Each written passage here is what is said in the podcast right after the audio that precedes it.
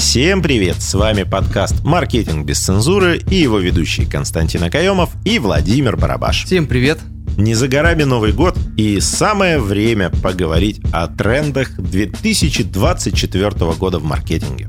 В рамках этого подкаста мы выбрали 5 потенциальных трендов 2024 года, которые, на наш взгляд, действительно будут полезны.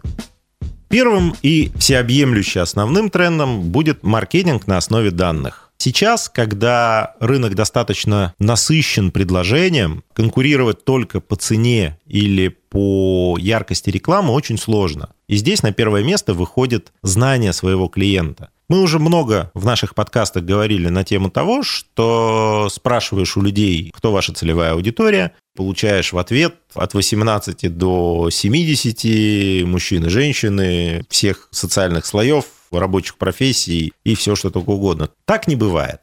В любом бизнесе, направленном на максимально широкую аудиторию, есть сегментация. Вы сейчас уже должны понимать, что вот ваша аудитория на вот этот продукт, это молодые люди в возрасте 18-22, скорее всего, уже не студенты, а либо студенты, которые уже где-то подрабатывают, и точно так же разобрать каждую свою целевую группу прямо до мелочей.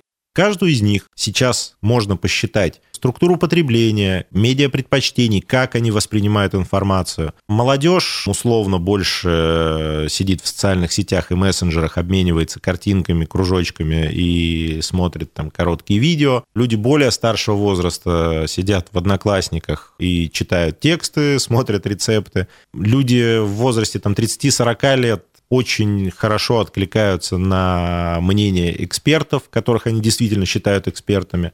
Поэтому очень важно начинать свой продукт, свою услугу с понимания той аудитории, на которую вы работаете, и тех особенностей вашего продукта или услуги, которые подходят именно этой аудитории. Ну и дальше уже как бы раскладывать последовательно цепочку. То есть вы создали продукт, который вот под эту аудиторию. Вот таким каналом коммуникации вы лучше всего достучитесь именно до своего потребителя. И зачастую, когда вы понимаете вот эти вот нюансы, вы можете отстроиться от ваших конкурентов и работать в параллельной, относительно незанятой нише, делая практически тот же продукт. Приведу пример с застройщиками. Мы делали продукт для одного из застройщиков, они выходили на уже достаточно плотно застраиваемый район, и получилось так, что тот продукт, с которым они выходили, в основном однокомнатные квартиры недорогие, еще четыре таких жилых комплекса строилось рядом, плюс вторичка. И единственное, как они видели возможность выйти на этот рынок, демпинговать. Компания большая, серьезная и финансовая подушка большая. Мы, проанализировав этот рынок, предложили им пойти от другого пути. То есть понять, кто продает на вторичном рынке эти квартиры, однушки, и какая у них потребность. Застройщик пошел на перепроектирование своего проекта, сделали небольшие смарт-двушки там, в пределах 45 квадратных метров. Собственно говоря, на те молодые семьи, которые выросли из однушки, у которых возникла потребность увеличить площадь жилья, и которые хотели остаться в этой же локации, потому что ну, садик здесь, школа здесь, работа недалеко, все как бы налажено. Вот это маркетинг, тот самый маркетинг на основе данных, о котором мы говорим. Следующий тренд, который хотим показать вам, это работа с э, так называемыми инфлюенсерами и формирование сообществ, или по-другому комьюнити. Сейчас поясню, что это такое. Инфлюенсер – это человек, который оказывает влияние на свою аудиторию и может с помощью себя, как медийной личности, продвигать ваш бренд, например, говорить о нем что-то в социальных сетях, рассказывать о нем, если у вас с ним есть какая-нибудь договоренность, которая будет устраивать всех. Соответственно, сейчас аудитория становится более требовательной, и им хочется общаться не просто с брендом, да, какой-то обезличенный, а общаться с теми людьми, которых они знают, на которых они подписаны и за которыми они следят. И по этой причине взаимодействие с аудиторией становится гораздо проще потому что аудитория верит блогеру, на которого подписано, смотрит его все рекомендации и зачастую следует этим рекомендациям. Про формирование сообществ можно сказать, что здесь выступает, может быть, помните, давние времена, появлялись когда только форумы и образовывались такие небольшие онлайн-компании людей, которые обсуждали какую-то определенную тему и задавали тональность э, этому событию и так далее.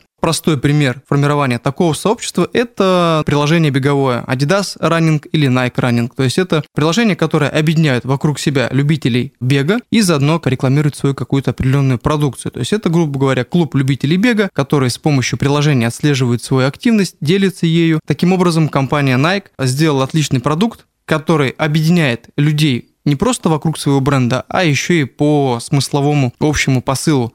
И использование этих инструментов определенно точно даст вам преимущество и, в общем-то, как любят говорить маркетологи, отстройку от конкурентов. И, конечно же, повысит лояльность к вашему бренду. Следующий тренд, о котором мы хотим поговорить, это очеловечивание бренда. В наше время количество ботов просто зашкаливает. Звонки от каких-то роботов, чат-боты, вспомогательные какие-то системы, когда для того, чтобы куда-то дозвониться, надо пробиться там через кучу роботов и меню. Люди устали от общения с неживым собеседником. Это переносится на общение с компанией.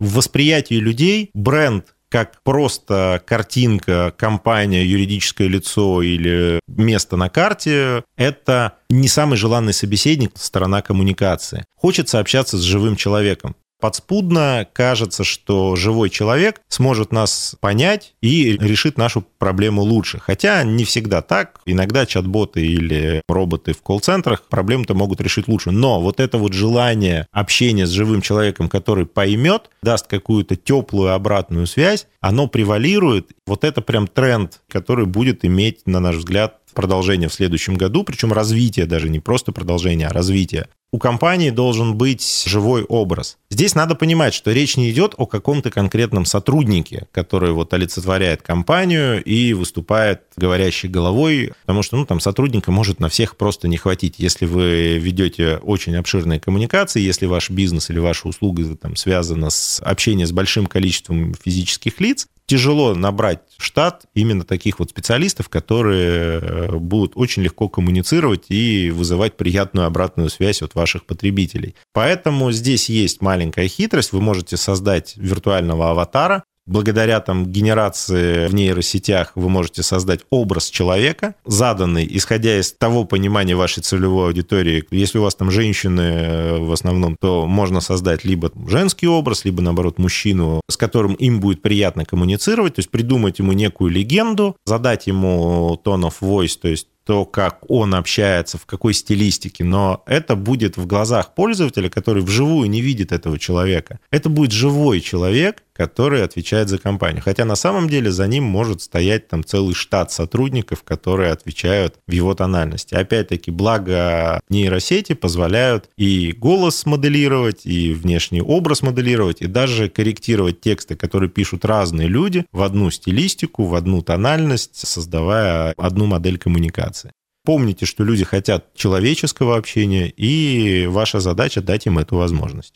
Технологии дополненной реальности и виртуальной реальности. Я думаю, что с этими терминами знакомы из вас многие. Просто приведу несколько примеров для понимания того, как их можно использовать э, в своем бизнесе. Недавно прошедшая конференция про образование от э, компании Сбер. Те, кто смотрел прямую трансляцию, можно было наблюдать их маскота, их виртуального помощника, который называется, по-моему, Сберкот. Он присутствовал на этой конференции. Естественно, через трансляцию было видно, что он сидит на каком-то кресле определенном и задает вопросы спикерам, которых приглашают в кулуары после их, э, собственно, выступления. Достаточно интересный опыт. Интересно было посмотреть на общение человека живого с виртуальным котом. Другой пример, когда застройщик использует технологию виртуальной реальности для того, чтобы демонстрировать квартиры или же возможность посмотреть жилой комплекс. Мы привыкли, что приходя покупать квартиру, мы смотрим его проект, мы смотрим рендеры, мы смотрим каталог, как выглядит квартира с ремонтом уже и так далее. Но использование очков, допустим, виртуальной реальности позволит клиенту окунуться чуть глубже и посмотреть свою квартиру, например, уже изнутри или же посмотреть жилой комплекс, как он будет выглядеть в настоящих размерах, да, в настоящих масштабах и уже понять для себя, себя и принять какое-то определенное решение.